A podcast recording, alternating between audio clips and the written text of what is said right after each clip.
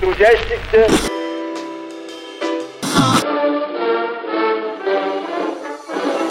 Что слушали великие предки? Личности – Мы продолжаем серию подкастов, второй цикл «Что слушали великие предки», и мы рассказываем о тех или иных исторических личностях, которые очень много значили для России. И здесь рядом со мной младший научный сотрудник Государственного музея «Эрмитаж» Михаил Андреевич Мишалкин. Здравствуйте. Евгения, здравствуйте. И у нас историческая личность, тема, поэт Александр Блок. Слово вам. Ну что же, Блок, наверное, о нем вообще-то лучше всего сказала, да, Ахматова, что это памятник начала века, ну, имеется в виду, что это памятник Серебряного века, то есть человек, который собрал в себе вот все основные черты, ну, в первую очередь, такой культуры Серебряного века в Петербурге, конечно, Э, человек и поэт, который, кстати, являлся, да, вспомним, давайте, вообще символом декаданса, причем живым, и, в общем-то, одно время это его устраивало, это ему нравилось. Э, вот. Э, поэт лирический, действительно, человек, ну, как всегда, с такой достаточно сложной судьбой, кстати, над которой он как раз постоянно раздумывал. Что интересно, мне кажется, у Блока, это то, что все его, ну, большинство, хорошо, большинство его произведений, особенно его лирика, это э, переложение вот такого эмоций, переживаний личного опыта его собственной жизни. И как так случилось, что символ декаданса оказался в составе чрезвычайной следственной комиссии? Ну, в том-то и дело, что он как раз был именно символом декаданса. Ну, вообще декаданс закончился к 1917 году. А с другой стороны, по сути-то, декадентом Блок так и не перестал быть до самого конца. Наверное, это одна из причин, кстати, его там, серии кризисов. Он об этом сам писал, сам за собой наблюдал. Кстати, тоже такая довольно интересная деталь. Но вообще это человек, который всю жизнь интересовался самим собой. Ну, это нормально.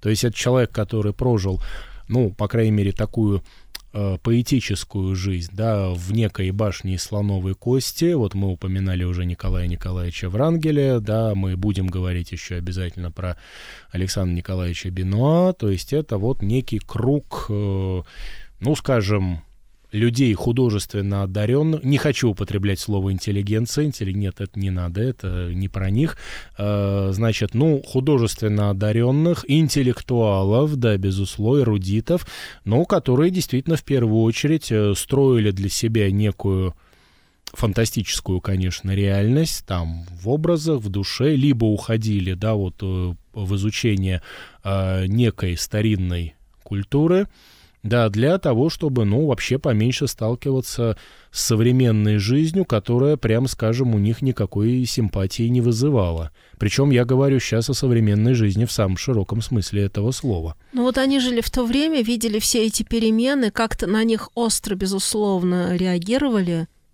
и э, при этом строили башню из слоновой кости, да? да? Ну, скажем так, они одинаково остро реагировали на э, так сказать, гадости вот дореволюционной России и точно так же э, переживали, ну, вот ту волну так сказать, не негатива, да, и разрушения, как они вот у всех, кстати, лейтмотив, там у Бенуа, у Блока, вот э, разрушение культуры, да, скотинивание, варвар, дикости, ну, которую принесется. Во-первых, сначала Первая мировая война, но Блок, кстати, в ее худо ли, бедно ли, но даже в окопах-то побывал имел опыт, да, об этом написал там. Ну вот, лирического ничего не написал в дневниках и письмах отражал. Вот, э, то есть, э, в конце концов, тут очень важная, мне кажется, такая идея. Они, в принципе, не любили, не принимали вот э, ту жизнь, которая текла вокруг них. То есть, в принципе, это наследие нормальное, романтичное. То есть, они в этом смысле все романтики. Я, кстати, всегда замечаю, у нас без конца путают до сих пор романтизм и, ну, скажем так, э, там, любовные романтические чувства. Точнее, любовные чувства почему-то называют романтические. Это абсолютно разные вещи. Романтизм — это целое движение со своими правилами, со своими законами, кстати, очень мрачное, которое, в принципе, противопоставляет э, да, индивида всем остальным обществу, причем избранного индивида. Кстати, вот тут у Блока особенно интересно, да и у Бенуа это будет, да и у Николая Николаевича Врангеля немножко это есть. Э, он, он-то понимал, что он не такой, как все, в хорошем смысле. Он понимал, что он надо всеми, он гений. Причем вот очень важно, Блок ощущал себя гением, он э, этим немножко бравировал, у него это лейтмотив всего творчества. Кстати, вот совсем юным, какие-то там 14-15 лет, он написал замечательное стихотворение, где и описал вот этого несчастного, непризнанного поэта, который в разладе с окружающим миром и окружающими людьми, да, непризнанный, непонятый, но который мечтает только о том, как бы поскорее из этого мира удалиться. Ну, не, собственно, речь идет еще пока о самоубийстве, хотя, в общем, все мы знаем, Блок фактически покончил с собой, да, под конец жизни, довольно непродолжительный. А речь идет о некоем романтическом побеге вообще вот, ну, в некую страну, так сказать, вот выдуманную, да, там, страну образов хотя бы, ну, или как минимум в такой некий романтический действительно побег от людей, по меньшей мере. А вот поэт э, мог чувствовать то, что сейчас называется точка невозврата. Я имею в виду, вот революция, когда происходит, да, вот мы уже теперь знаем все эти цифры, мы знаем, когда что произошло, а вот в тот период времени, когда, значит, они живут, и вот это еще на подходе, этого еще нет, но уже там что-то в воздухе веет, потом, значит, это происходит, но пока непонятно. Ведь не сразу же в полсекунды все происходило, верно?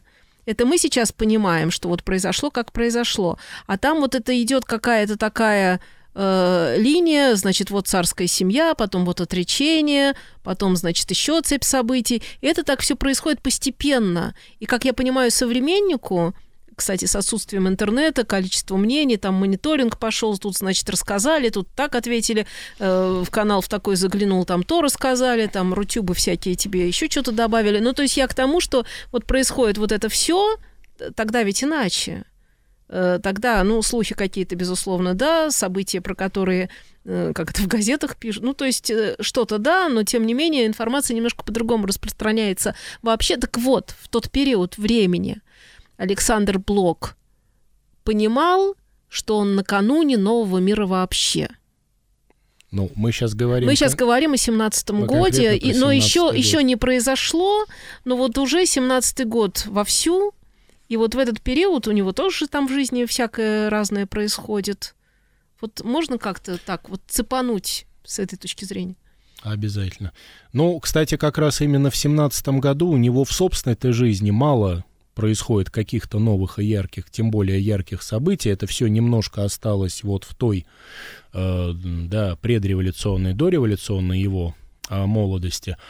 А, во-вторых, э, Блок э, видел, предчувствовал, даже в некотором роде звал вот эту вот новую эпоху, точнее эпоху обновления. И, напомню, это же Блок пишет, кстати, когда, по-моему, там 907-908 год, но он, кстати, довольно еще молодой человек, еще до революции много, ну, точнее, отгремела первая, правда, революция, да, там неудачная, проигравшая, ну, такая генеральная репетиция. Сейчас ее вообще никто, по-моему, не вспоминает. Но Блок-то был свидетелем. Ну и главное, для Блока-то была не событие революции, не хроника, а некая атмосфера. Что он написал тогда? Он написал вот это замечательное пророческое, что про невиданные перемены, неслыханные мятежи. Кстати, это у него же где? Это в поэме «Возмездие».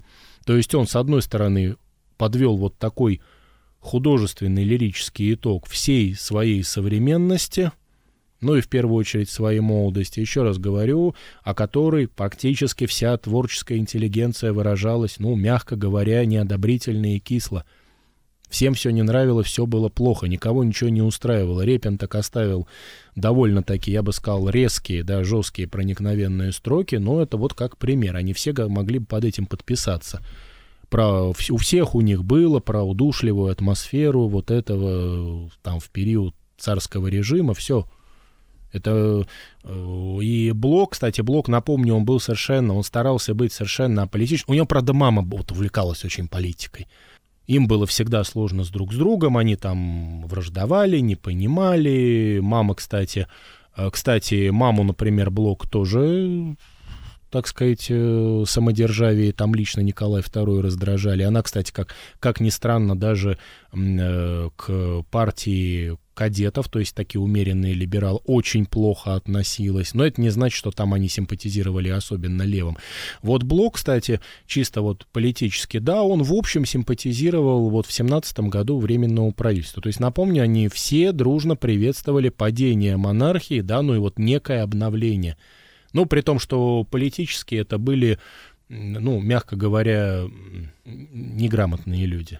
Ну, они, в принципе, ну, точнее, мама там блоку политика интересовалась. Вы про Александра Блока в том числе. Да. А блок-то политикой вообще не интересовался. Ну, кстати, практически никогда в жизни. Я говорю, он жил в некой своей вот И вот как его за- занесло реальности. тогда вот в эту самую комиссию, потому что, ну, это уж к политике имеет прямое отношение.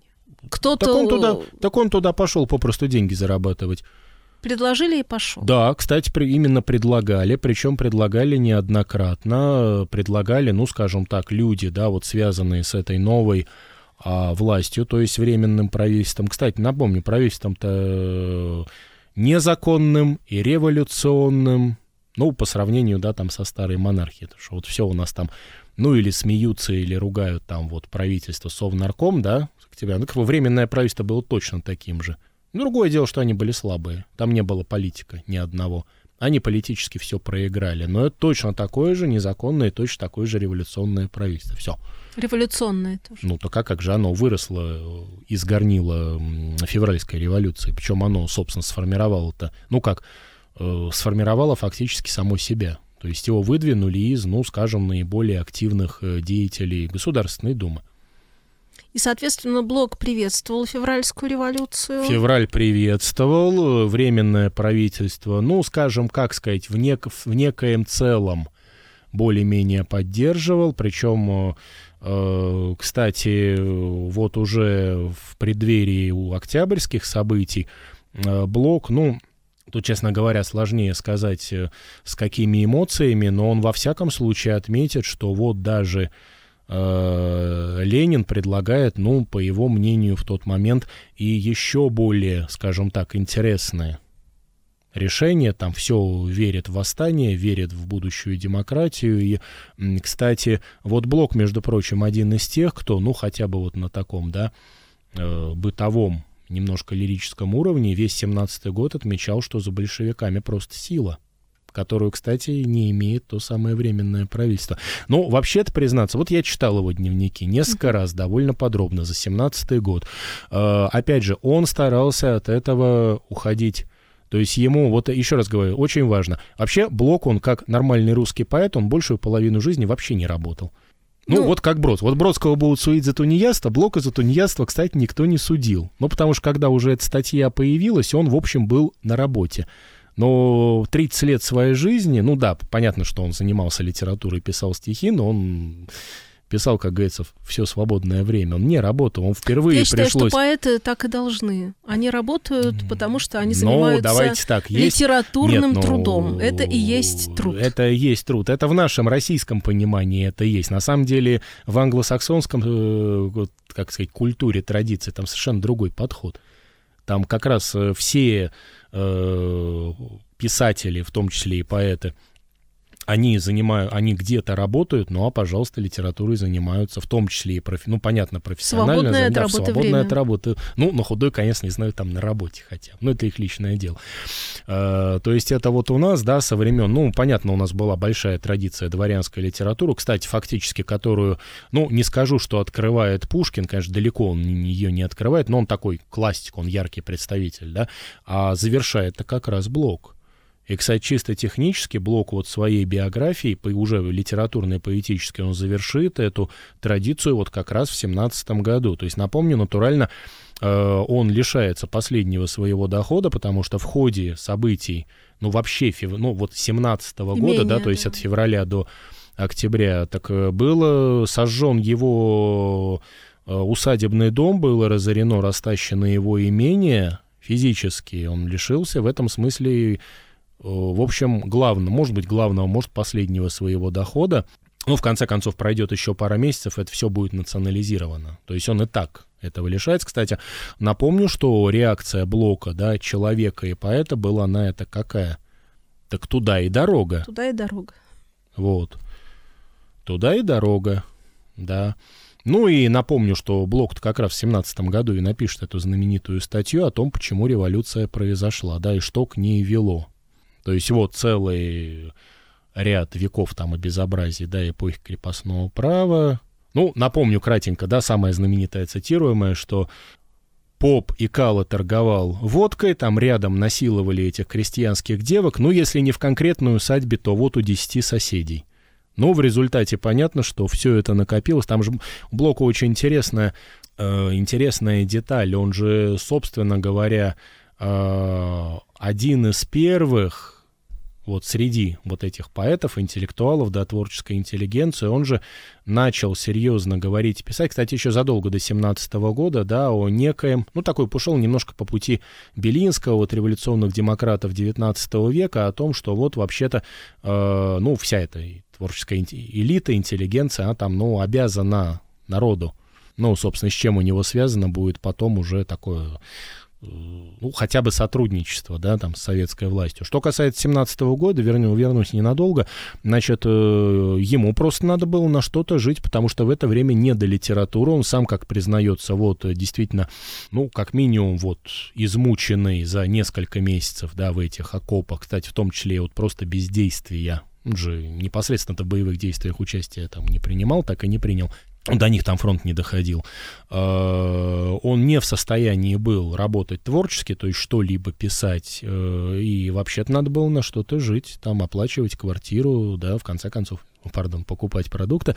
Э, значит, да, ему предлагали, и он просто пошел на работу впервые в жизни, кстати.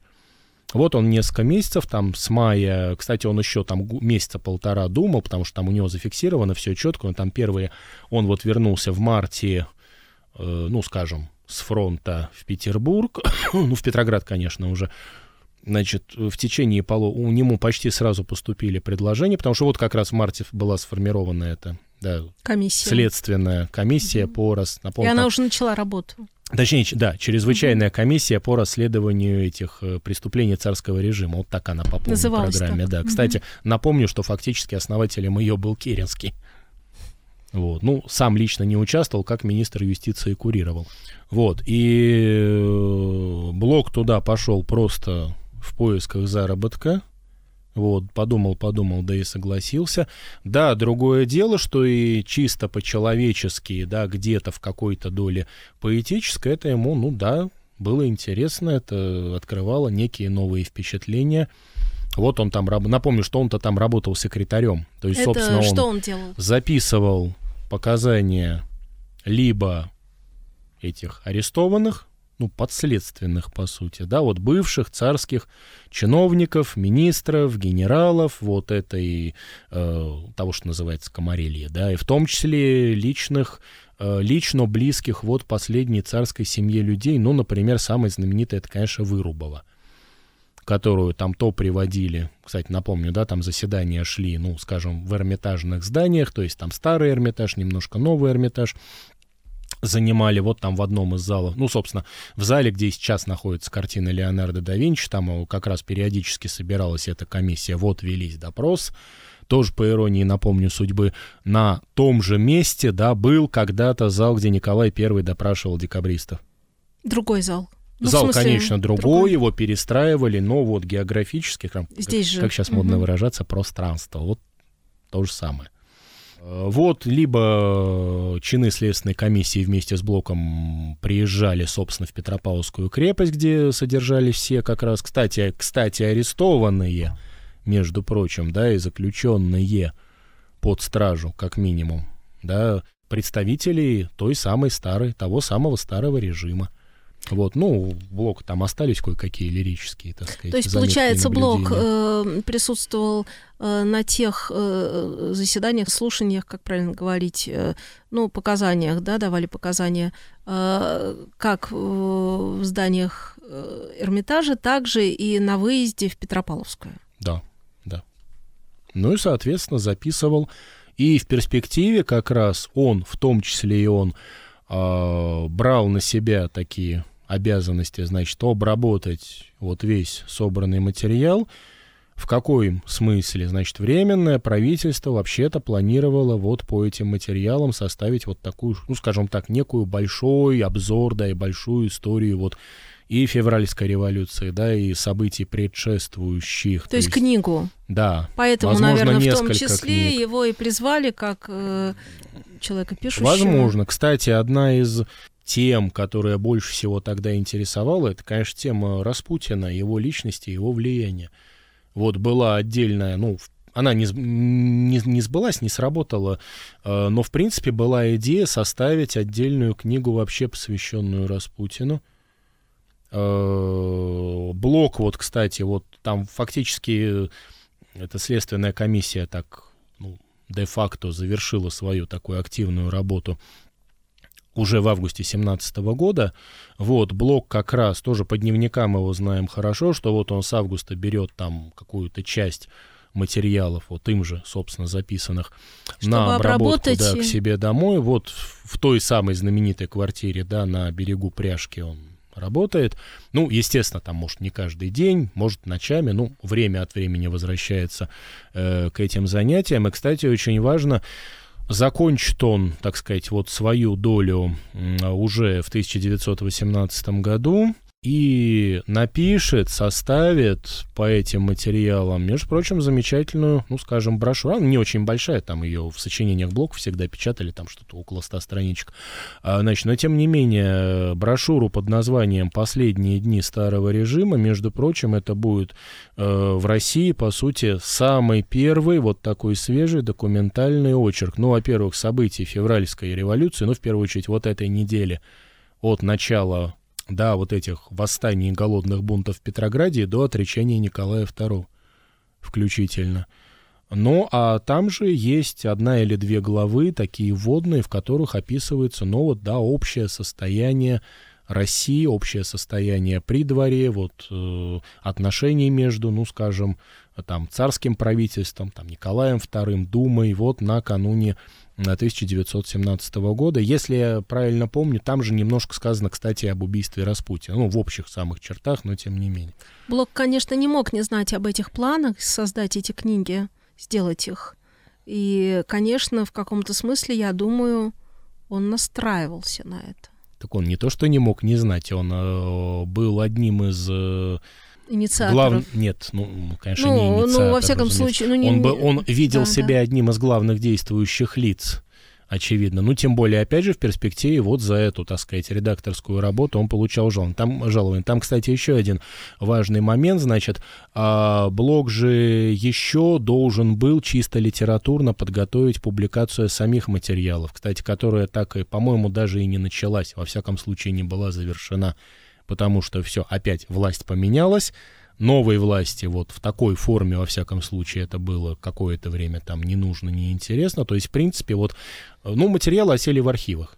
Вот до сих пор, в общем-то, их можно, ну, не всем, но, не знаю, историкам, собственно, можно к ним обратиться, посмотреть, полистать. Но, как всегда, да, широко было задумано. Сначала реально, да, гора родила мышь, но вот единственное, что... Это, кстати, не в адрес блока я говорю, а блок как раз сделал очень важную вещь, то есть вот он составил этот краткий очерк, ну, по сути, февральская революция. Кстати, еще раз подчеркну, в общем-то, самый первый вот в нашей историографии. Там другое дело, что при жизни Блока это, конечно, не появилось. Это, по-моему, издали то ли в год его смерти, то ли там уже э, через несколько лет после. Но в, советском, в советской России, кстати, эта брошюра ходила. Да и сейчас, честно говоря, это просто очень интересно взять и вы, ее. И вы говорите, что по сути посмотреть. это первый такой действительно документальный очерк, который фиксирует так или иначе да, все происходящее. Да. Вот, кстати, этот очерк фиксирует и э, подлинное настроение того времени вообще по отношению к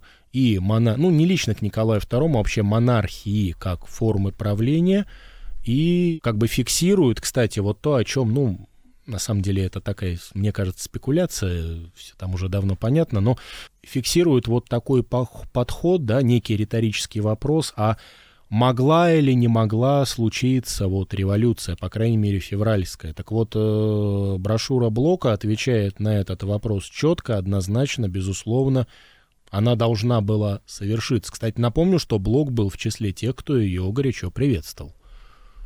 Ну, по крайней мере, опять же, Блок, конечно, приветствовал ее не политически, конечно, лирически.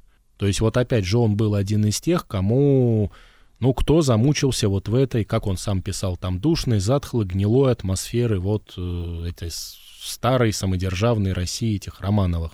То есть предчувствовалось обновление, хотелось этого обновления, но вот в семнадцатом году, так сказать, вот э, подули новые ветра талантливый э, эгоист.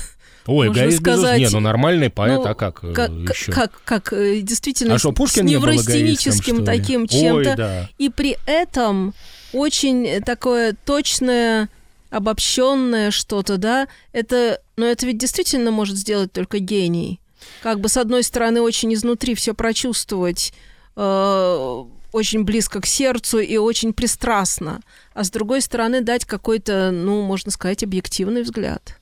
То есть выйти как бы за пределы своего такого собственного ощущения. Ну, да, я... это гениальность или это что? Это и есть гениальность? Ну, талант по меньшей мере. Нет, ну... Ну, скажем так, дар. Есть, э, ну, мне кажется, на мой взгляд, здесь есть такой момент. То есть Э, в конце концов, почему, да, Блока и вот, э, ну ладно, там, ладно, оценка это другое дело, кто-то восхвалял, а кто-то наоборот, но во всяком случае многие, ну, кто был знаком там в основном с его творчеством, да, в конце концов, даже с ним лично, э, признавали, что это человек, который был, ну, скажем так, выразителем, ну, в некой вот доступной, идеальной, точной форме, да, понимаете, настроения вот эпохи, что очень важно – Э, ну, как камертоны. И, кстати, тут еще очень важный момент, э, ведь Блок же был плотью от плоти Петербурга. Да, он родился здесь, вся жизнь прошла здесь. То есть это именно вот петербургский поэт э, этой эпохи. И, кстати, вот он очень много на эту тему сам размышлял. Не, ну то, что он гений, он и сам понимал, он об этом говорил всегда. Он об этом сказал вот всем, во всем своем творчестве. И у него есть такая замечательная э, зарисовка. Он, кстати, ведь Блок написал очень много статей. Кстати, некоторые читаются довольно трудно, ну, по меньшей мере, не с первого раза. У него там круг интересов был очень обширный. И вот он писал про, во-первых, интеллигенцию, которая имеет волю к смерти. Он писал про нашу умную петербургскую боль. Вот, откуда он это знал? Ну, так писал-то с себя в первую очередь. Но есть маленький нюанс, не будем забивать, что, ну, вот две трети хотя бы творческих людей, они вполне это могли разделять, подписаться. Ну, может быть, они чувствовали это не с такой остротой, как блок. Другое дело, может, не все могли настолько там точно или тонко это выразить. Вот блок соединял в себе вот все эти способности. Э, кстати, э, напомню, что ну вот уже 1900, ладно, 18 год на дворе, ну, во-первых, он э, вынужден, да, найти себе, да, и ищет работу, во-вторых, он фактически, э, ну, своими выступлениями, там, где-то своим поведением, он э, говорит о том, что вообще-то, э, ну, скажем, вот эти художественные, интеллектуальные силы вообще-то должны бы сотрудничать. Ну ладно, с новой властью, как минимум, скорее, скажем так, скорее остаться с, вот с Россией. Ну, поменялась власть, ну что, Россия-то как была, так и осталась, правильно? Вот. А, признаться, наверное, никогда мы не поймем, а что, собственно, Блок привело вот к его финалу. А, личные ли какие-то переживания, эмоции, некий кризис – внешние ли, чего там было больше, ну, потому что фактически это блок э, покончит с собой, да, как мы знаем, очень скоро там целая вереница, да, ну, скажем, творческих людей, ну, понятно, на, на слуху всегда поэты, там, понятно, Есенин, Маяковский, кстати, вот почему-то Есенина Маяковского постоянно они говорят, ну, во-первых, э, как оно номинально вроде известно, но почему-то не всегда вспоминают, что Есенин-то приедет, чтобы окончить свою жизнь все-таки сюда, кстати, уже в Ленинград, ну, не важно, в город на Неве. А во-вторых, э, как немножко на этом фоне забывается блок.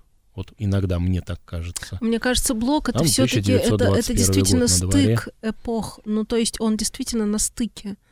Вот самый стык это он и есть. Причем, кстати, напомню, что, ну вот мы еще, наверное, будем касаться этого там в очередных встречах, э, что за блока будет хлопотать Луначарский.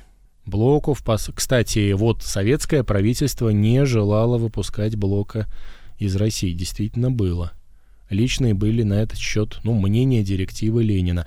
Э, в конце концов, Луначарский сумел добиться официального разрешения, ну, Блок планировал там уехать или его вывести планировали вот на лечение в Финляндию, но, увы, разрешение опоздало, то есть пока Луначарский то есть когда Луначарский наконец добился этого разрешения, хотя все-таки добился, тоже интересный момент, но как раз Блок в это время умирал здесь, да.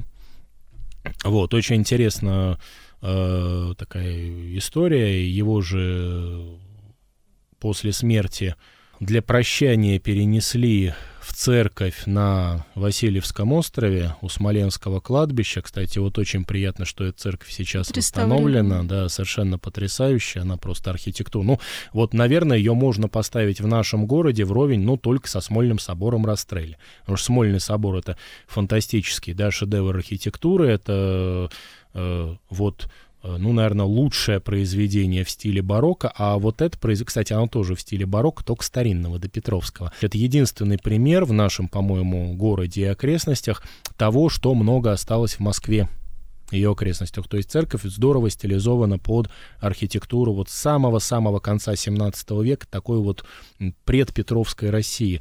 И, кстати, построит ее по проекту архитектора Деминовского. Одновременно эта церковь э, являлась э, фактически памятником Александру Третьему, там при участии финансово Марии Федоровны она создавалась. А, кстати, строилась она в то же время, что завершали наш Спас на Крови. Вот Спас на Крови все знают, а об этой церкви почти не говорят. И вот самое приятное, что она сейчас вернулась после большой капитальной реставрации, ремонта совершенно шедевральной. Я всем рекомендую вот перед, как бы перед Смоленским кладбищем она находится. Так вот, Блока отпевали именно там – и действительно, сначала его погребли на, прямо, кстати, на Смоленском кладбище, да, ну, Блоковскую дорожку, наверное, тоже многие знают, но вот пройдет что-то, по-моему, лет 20, зачем, не очень понятно, но в результате вот его переносят на Волковское кладбище, то есть физически могила его сейчас на другом конце города находится. Вот такие странствия даже вот после смерти не оставляют. Так вот, возвращаясь... Романтические. Э, да, возвращаясь к этой следственной комиссии и к тому, что, кто приходил, о чем говорили, э, с кем он встречался и в Петропавловской, ну, в смысле, не встречался, а записывал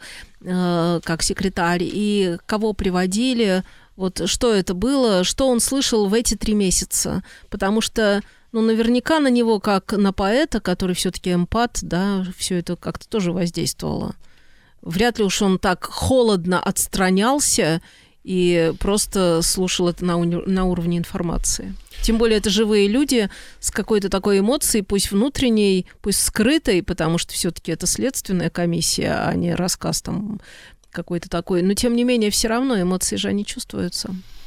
Но вот, кстати, как раз об эмоциях чаще всего вот в дневниках своих Блок и писал. Причем об эмоциях, которые он наблюдал. И вот очень интересно, что и блог опишет их и оценит их именно как бывших людей. Кстати, вот вроде бы мы эту фразу знаем уже ну, в протоколах той знаменитой ЧК, чрезвычайной комиссии, да, ну уже вот, оперативный орган, уже большевистской власти. На самом деле нет, это, во-первых, это фраза, которая ну, скажем так, появляется во всех революциях, ну, только настоящих революциях, без исключения, в какой бы стране они ни э, прошли, которая вот у нас распространяется, собственно, уже в ходе февральской февральских событий 17 года. И опять же, вот блок довольно точно фиксирует основной набор имен. Ну, э, это генерал Сухомлинов, бывший военный министр.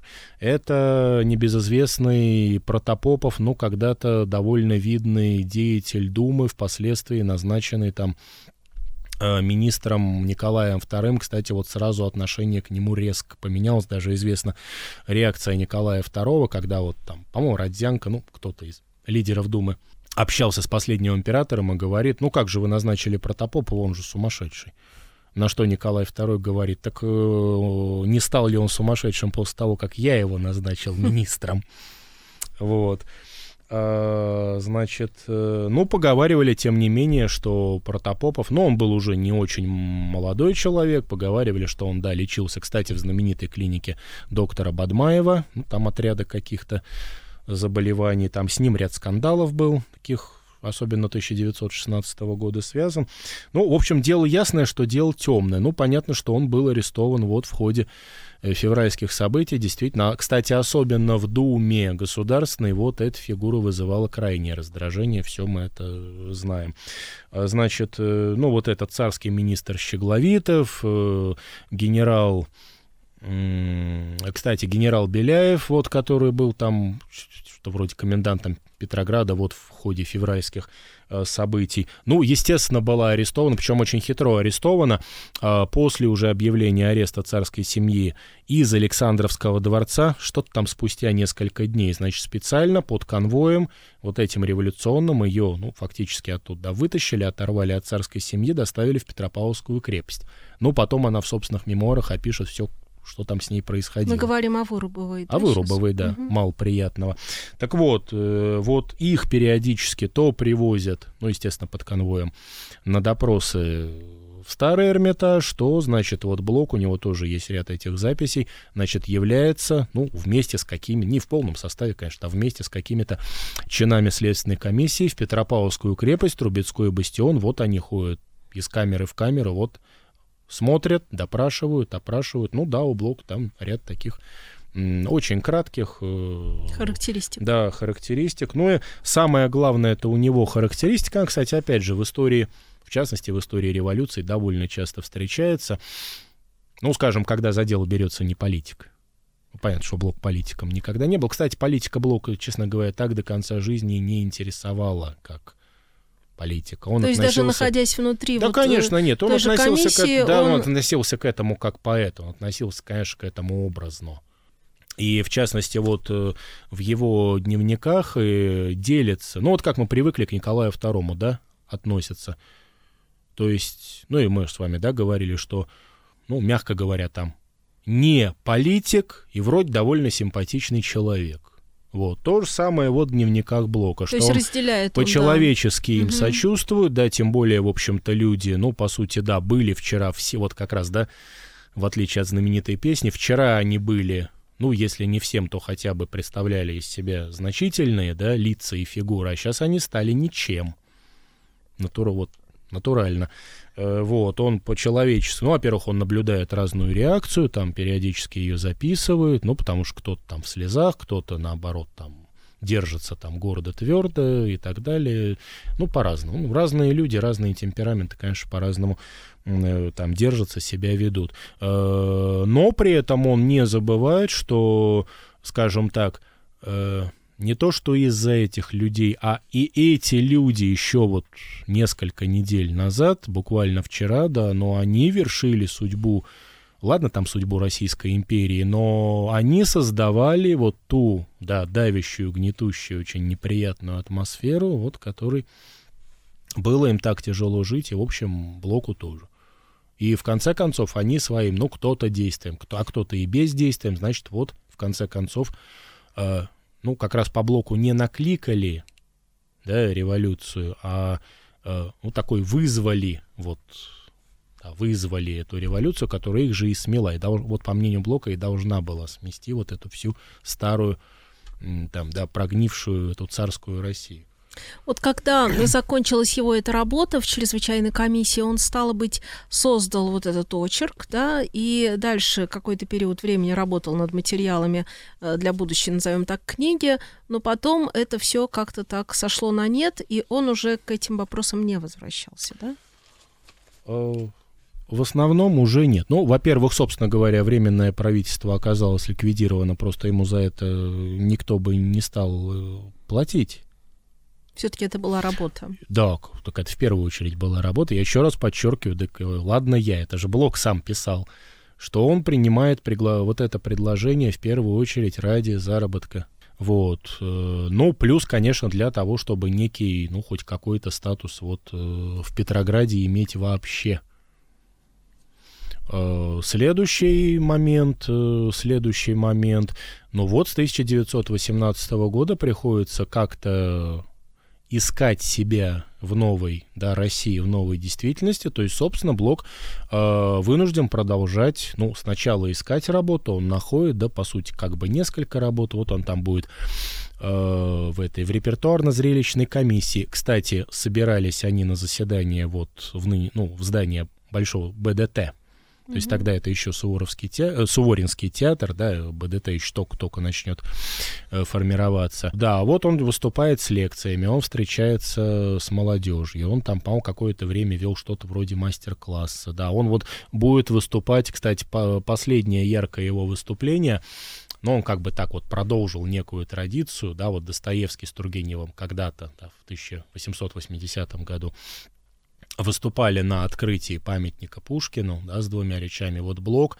там, в очередную годовщину Пушкина выступает с большой речью, такой лекцией, да, посвященной вообще положению поэта в России, вообще в государстве, да, там лекция посвящена Пушкину, это февраль 1921 года, ну, там за несколько месяцев до, ну, скажем так, гибели кстати, в 21 году Блок пишет свое совершенно замечательное стихотворение да, Пушкинскому дому. Кстати, который действительно тогда-то еще находился в здании Академии наук. Почему вот сейчас, наверное, немножко... Ну, все мы сейчас знаем Эрли, там Пушкинский дом, да, он на другом берегу Васильевского острова, в здании под куполом, бывшая таможня. А Блок-то как раз не случайно написал, вот зачем часы заката, уходя в ночную тьму с белой площади Сената, молча кланяюсь ему, так вот он кланялся еще Пушкинскому дому вот в старом корпусе Академии наук. Его там перевели где-то вот в 30-е годы, незадолго до Великой Отечественной войны. Кстати, основан был э, по инициативе э, великого князя и поэта знаменитого Константина Константиновича Романова вот в 1899 году. Там была пушкинская выставка юбилейная, ну и, собственно, вот материалы остались вот в этом, ну, скажем так, да, учреждении. Вот, так что Блок знал, о чем э, писал, ну и совершенно потрясающие стихи. Очень, кстати, напоминает одно из последних стихотворений самого Пушкина, такое вот в период, когда вроде бы, да, там над поэтом сгущались тучи, была очень тяжелая жизнь, в общем, уже недолго осталось, тем не менее он там пишет совершенно такое яркое и проникновенное, и такое именно яркое, широкое, вот пир Петра Первого. Кстати, кстати, они на самом деле в одинаковом размере написаны если там внимательно посмотреть, ну и даже просто прочитать на слух, это как вот немножко с разными словами, но настроение одно и то же, да, эмоции аналогичные, ну, такое вот мажорное, мажорное, да, радужное.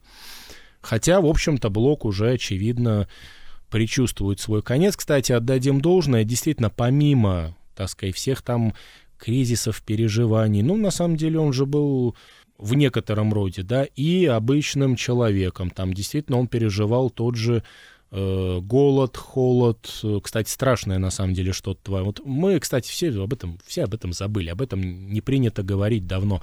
Страшное, что творилось в Петрограде в 18-19 году. Шла гражданская война, ну, короче говоря, все то же самое, что мы знаем. Точнее, то, что повторится.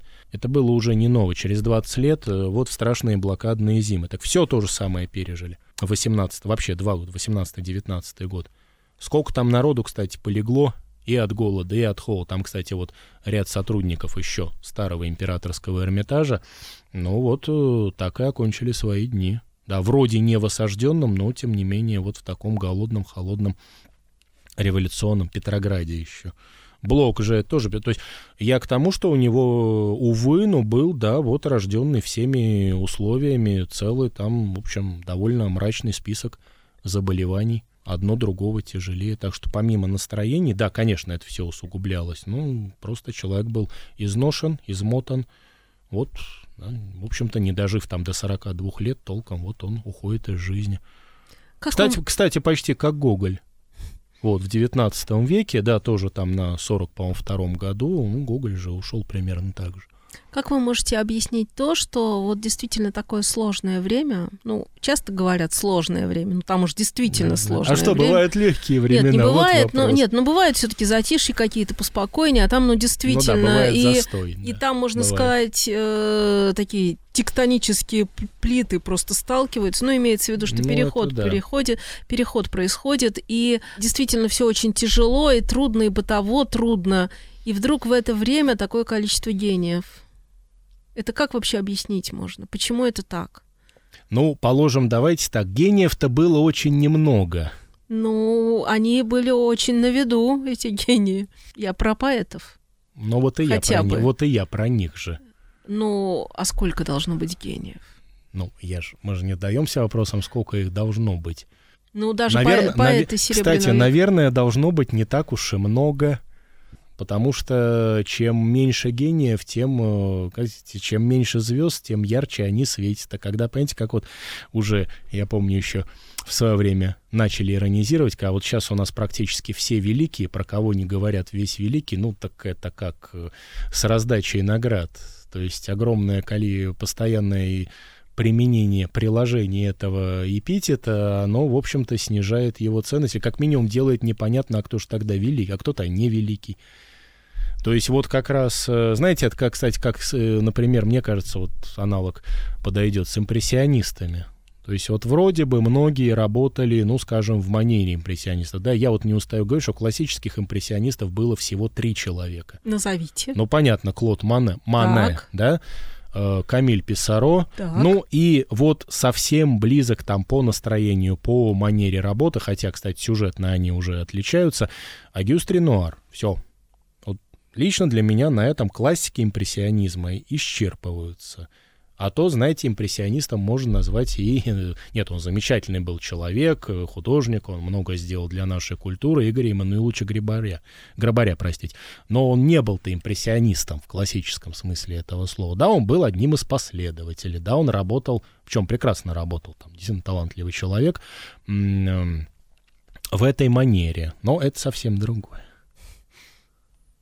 Ну и причем, опять же, Грабаря-то мы в основном хорошо знаем как замечательного реставратора, там, теоретика культуры, да, человек, который фактически вместе, даже вместе даже с Луначарским, не знаю, Александром Николаевичем Бенуа, да, они э, спасали вот, наследие отечественной культуры всеми силами, но, наверное, согласитесь со мной, а мы просто не даем оценку, мы как-то э, ему как художнику. Ну да, есть картины, они остались. Ну да, можно увидеть в музеях, но я не думаю, что кто-то среди великих там э, художников, кстати, той же эпохи, но вот имя Грабаря, ну хотя бы назовет среди первых.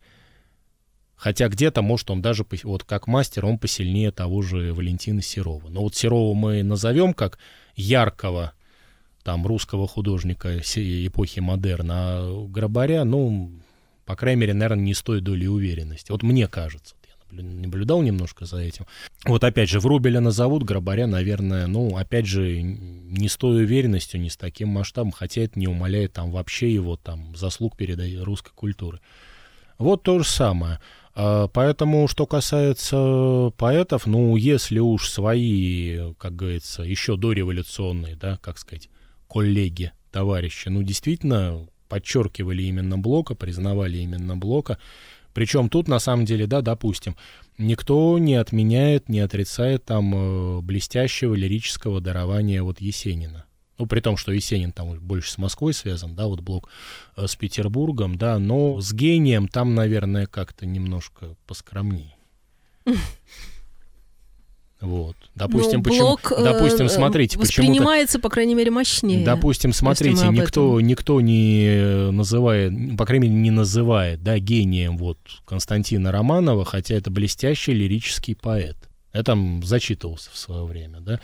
Э, Но, тем не менее, ставка идет на Блока, причем, опять же, тут очень важно, это признавали еще, я говорю, до всех этих перемен, вот при, и при жизни, ну, практически все его вот сотоварища. Но именно, наверное, потому, что он, э, я говорю, он был действительно, он оставался действительно больше, чем поэт. То есть это была в первую очередь э, ли, э, фигура, действительно, это был в широком смысле вот человек Серебряного века, да, от определенной э, такой общности. Да, вот он, по крайней мере, в Петербурге, ну, понятно, что мы говорим Петербург, подразумеваем, конечно, Россию в целом. Какой город у нас еще на, так сказать, передовой во всех смыслах? Ну, конечно, наш. Вот, поэтому здесь блок предстательствует по-настоящему вот именно за все, скажем так, культуру настроения, да, скажем так, творческих людей вот своего времени, да, времени очень тяжелого, да, мрачного, да, переломного, которое вот, опять же, еще раз, может быть, приведу это по его же собственным наблюдениям, да, настроениям и, в конце, главное словам, да, сулило неслыханные перемены, невиданные мятежи. Но вот что они, собственно, и увидели. Как вы думаете, вот если связывать э, ту эм, его работу, о которой мы так подробно говорили сегодня, и его мировоззрение, как-то это повлияло? Понятно, да, что он пошел ради денег, понятно, что это длилось недолго, но понятно, что все-таки это насыщенный период. Вот с вашей точки зрения, потому что, наверное, мы не сможем дать тут каких-то точных оценок. Но как вы думаете, на него это повлияло на дальнейшее творчество и прочее? То есть как-то это все-таки воздействовало? Или так, прошло себе и... Я бы признаться, вот чтобы хорошенько ответить на этот вопрос, ну, даже вот и вопрос хороший, да, и даже самому себе. Я, честно говоря, не сдавался никогда. Вот так, ну, именно в такой форме. Я бы, признаться, просто взял бы, да и перечитал вот э, томик писем и дневников блока вот до 21 года. А, еще раз говорю, главное, Блок — это фигура не политическая, то есть политика его в принципе не волновала, он ее вообще в свою жизнь не допускал, неважно какую. А, Я думаю, лирические впечатления, да, ему были интересны, но мне кажется, даже где-то не, не, не новы, не новы. Значит, э, насколько я сейчас помню, он вот к этому сюжету потом особенно, ну, вот в дневниках, письмах э, не обращался. Он написал в свое время о другом, что где-то вот с 18 года, ну да, знаменитая поэма 12, конечно, он почувствовал вот это вот одичание, которое, скажем так, так и не покинуло его. Он на самом деле об этом писал вот лично про себя еще 16 года. Вот как он отправился так сказать, в прифронтовую зону на войну. Вот он там это все испытал целиком, а Блок же всегда писал, что да, война, ну, вообще, кстати, и политика тоже. Тем более вот эти все потрясения и перемены, это то, что, конечно, э, является таким губителем для культуры. Вот, кстати, Тро, кстати, вот по поводу этого всего же Троцкий замечательно выскажется. В то же примерно время, что, ну, он говорил более конкретно, что все эти либералы, все эти э, там и чины временного правительства, они же смотрели на происходящие события взглядом буржуа, обеспокоенного за судьбу культуры. Ну, кстати, как они были обеспокоены на самом-то деле за судьбу культуры, это мы, надеюсь, в, вот, в серии, посвященной Александру Николаевичу Бенуа, поговорим. Ну, говорю сразу, никак они были не обеспокоены этой культурой, она их вообще мало волновала все эти там Керенские, Гучковые, Терещенко, это их не занимало совершенно. А Блок-то смотрит как лирик, как поэт, как человек совершенно другого склада. Он, ему это все интересно сугубо образно. И вот он напишет уже вот, да, в 18 году у него лейтмотив, что э, фактически вот та музыка, которая звучала всегда и, кстати, даже та музыка, которую при нем при, принесли события, я очень широко сейчас говорю, 17 года, даже неделям там, февраль, октябрь, э, она начала иссякать. И вот как только... И он, кстати, отмечал, в общем-то, с горечью, что он, ему не приходит, у него нет настроения, э, он не может писать именно стихи. Стихов-то, кстати, про... Вот у него будет, э, да, замечательный, вот как бы созданный на... Знаете, как иногда бывает, что вот человек... Ну, мы вот знаем, например, да, Фредди Меркури. Фактически это человек одной песни. Как это? Ну, шоу Must Go конечно. Ну, ну, Ладно. я поняла, да. Все, это, остальные, это... все остальные как-то, знаете, это для отдельного похожи подкаста. друг на друга. Там... Нет, нет, я, это я, сейчас, при, я сейчас пример немножко другой. Ну, хорошо, я, ну, ж, допустим, я ж лично да. про хорошо, себя сейчас Хорошо, говорю. я понимаю, да. Ваше восприятие. Вот, что это человек одной, да, великой, но одной песни. То есть получается, что он шел к ней, ну, там где-то потенциально, всю жизнь. Вот перед смертью он ее создал. Вот блок фактически, ну, по крайней мере, вот эти последние 3-4 года жизни уже, да, там в этой красной советской России, похоже, он идет ну, наверное, даже, может быть, в меньшей степени к этой пушкинской речи, в большей степени вот к этому стихотворению Пушкинского дома. Опять же, как некий вот наследник в какой-то мере Пушкина. Вот эта традиция. И действительно, умирая, и, в общем, умирая страшно, погибая, там, и от истощения в том числе, тем не менее, вот он создает этот очень мажорный гимн. Но за четыре года практически ни одной, да, именно стихотворной строчки нет. Да, были статьи, были лекции, были выступления, была попытка, так сказать, э, э он же очень много посвятил, он немножко об этом вот в дневниках писал, э, вот попытка ну, объяснить самому себе, а какого он мнения вот по поводу всего того, что происходит кругом. Потому что на самом деле, да, это перемены, ну, ну вот чуть-чуть в 90-е мы это снова видели. То есть самое дело не в том, что хорошо, плохо, нехорошо, неплохо. Дело в том, что действительно вот любая революция — это перемены, которые, ну, в обычной жизни они растягиваются иногда на десятилетия, тут они прессуются в недели, а то и в дни, иногда в часы. Конечно, мало какой человек, но особенно мыслящий человек, да, чувствующий, мыслящий за этим поспевает. И еще очень важно, не вспомним как раз давайте, что Блок постоянно с юности да, говорил, писал, фактически там большая половина его вообще творчества этому посвящена, что э, самый главный человек на Земле — это человек, вот наделенный творческими способностями. Он может, кстати, ничего при этом там не писать, не рисовать, не строить. Главное, что у него вот есть это восприятие жизни. Кстати, то же самое будет, точно так же ему будет вторить Александр Николаевич Бино. Примерно в это же время. То есть понятно, что самые ценные на Земле люди — это люди, наделенные вот такими духовными способностями. Ну, в частности, да, там вот э, воспринимать там и красоту, этого мира, да, и вместе с тем способны это, кстати, фактически что, объяснять да, показывать другим, объяснять себе, да, одновременно люди, которые способны вообще наблюдать за самим собой, потому что чем Блок, ну, я сейчас не хочу говорить даже банально, был гениален, э, он же ведь постоянно рефлектировал, он же постоянно наблюдал за самим собой, просто оригинальность Блока еще и в том, что он это не стеснялся и умел очень хорошо, да, и доходчиво э, излагать, описывать в своих, ну, стихах в том числе, да, вообще в своих произведениях. То есть вообще человек, который был направлен не вовне, главным как бы предметом его творчества это был он сам. Но и говорят ведь, что гений — это тот, кто может быть исследователем самого себя, но это интересно всем. Ну, то есть имеется в виду, когда это выходит за Э, его собственные рамки. Ну, То вот есть он говорит о чем-то, но говорит об этом так, что это больше, чем э, о конкретном чем-то, касающемся только его. Но вот как раз, очевидно, можно так даже немножко выры, да, выразить и подытожить, что, ну, скажем так, успех да, Блока конкретно в том, что он, точнее, в том, что ему как сказать, ну и он умел, да, и сопутствовала ему удача в том, что он вот все эти эмоции выражая, да, понятно, еще очень мастерски. Ну, можно же взять несколько стихотворений разных поэтов, просто положить рядом, прочитать, ну, сразу что-то становится понятно, так эмпирически.